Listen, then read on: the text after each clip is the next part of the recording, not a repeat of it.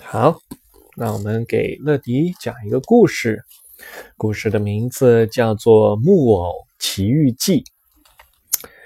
木偶奇遇记啊，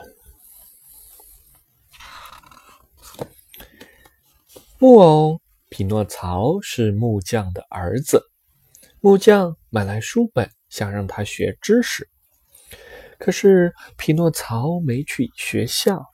而是跑到了森林里玩耍，没想到被一只狐狸抓住了。仙女救了他，问他怎么没去上学，他却说是因为生病了。匹诺曹说了谎话，鼻子越变越长；说了实话后，鼻子才会变短。仙女将匹诺曹送回了家。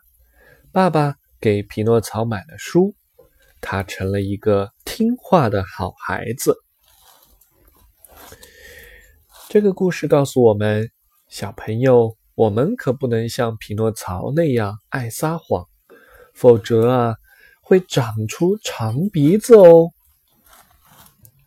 OK，那紧跟着呢，我们讲一个小纸男孩，一对老夫妻啊。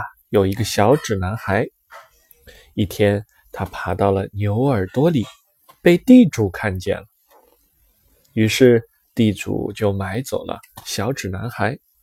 路上，小纸男孩逃走了，可他又被狼吃了。狼偷羊时，他就在狼肚子里大叫：“狼来啦！”狼哀求道：“你出来吧！”小纸男孩便要狼送他回家。回家后，小纸男孩跳出来大喊：“狼来了！”村里人就把狼打死了。这个故事告诉我们什么呀？